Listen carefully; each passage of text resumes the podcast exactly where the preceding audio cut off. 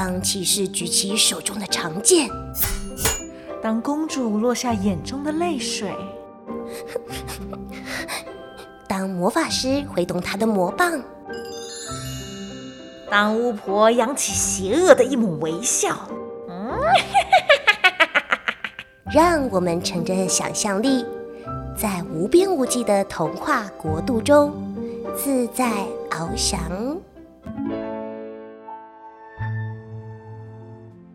Hello，小乖乖们，欢迎收听《来杯温牛奶》，我是星星妈咪。今天星星妈咪要跟大家分享的故事是《鼹鼠公车》。这本书的作者是佐藤雅彦和内野真诚，译者是张文玉。二零一一年由天下远见出版。这本绘本在说，莫古拉先生是鼹鼠公车的司机，他每天开着公车。穿梭在鼹鼠建设公司挖出来弯弯曲曲的隧道中，车上的乘客来自各处，有家鼠太太、青蛙、乌龟、麻雀太太和蜥蜴爷爷，他们都是这班车的常客，每天坐着这班车来往自家和超级市场。可是今天不一样的是，司机突然在路途中意外的紧急刹车，究竟发生了什么事呢？请跟着星星妈咪一起听听这则故事吧。公告：乘车费每次一块钱，老人和小孩免费。青蛙，请把身上的水擦干后再上车。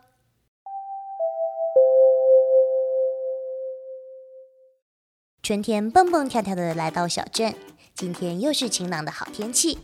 远远的，老爷爷拿着扫把，沙沙沙的扫着街道。老爷爷家的小狗不知道为什么 一直对着地面汪汪叫。原来他发现小镇的地底下有一个没有人知道的地方。哇，想不到小镇的地底竟然是这个样子，弯弯曲曲的隧道向四面八方延伸，这些都是鼹鼠建设公司一点一滴挖出来的。鼹鼠公车在这些隧道中忙碌的来回穿梭着。看来每次老爷爷家的狗对着地面汪汪叫，都是因为鼹鼠公车正好经过。下一站仓库下，仓库下，下车的乘客请准备。鼹鼠公车的司机用愉悦开朗的声音广播着。家属太太上了车，把一块钱投入公车的收费箱里。白天的鼹鼠公车坐满了要去超级市场买菜和买日用品的乘客。欢迎搭乘鼹鼠公车，下一站空地三号，空地三号。公车继续往前开，一路上通行无阻。下一站葫芦潭，葫芦潭，因为没有乘客上下车，直接开往下一站。可是今天他搭早班车去湖边钓鱼了。接着，鼹鼠公车来到一个狭窄的大弯道，司机先生正准备放慢速度。司机先生突然踩下刹车，鼹鼠公车紧急停下来了。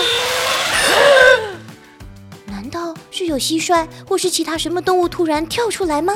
司机莫古拉连忙下车查看。哎呀，原来是这么一回事！只见道路的正中央，一只尖尖的竹笋头悄悄地露出来。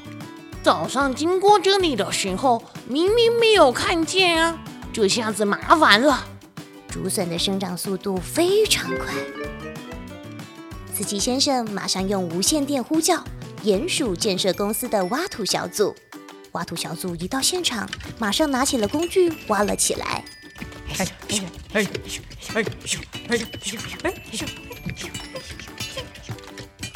他们越往下挖。竹笋露出来的部分就越大。麻雀太太和蜥蜴爷爷同时这么说：“遇到竹笋就没办法了。”其他乘客有的聊天，有的看书，打发这段等待的无聊时间。终于明白状况的乌龟爷爷缓缓地说：“还好没有造成车祸。”过了一个小时，一只巨大的竹笋终于被挖出来了。连非常有经验的挖土小组也是第一次见到这么大的竹笋。不知道这只巨大的竹笋最后会怎么处理呢？接着到达现场的是道路铺设小组和搬运小组，竹笋被起重机吊起来，捆绑在卡车上。道路铺设小组迅速地把道路修好，恢复平整的路面，载着竹笋的卡车朝着超级市场出发。不好意思，让大家久等了。鼹鼠公车出发，车里响起热烈的掌声。鼹鼠公车也用喇叭声来回应。鼹鼠公车终于到达鼹鼠超市，所有的乘客都在这一站下车了。到了，到了，到了，到了！超市外面正在准备煮竹笋的工作。只要来超市买东西的人都可以免费得到一块竹笋。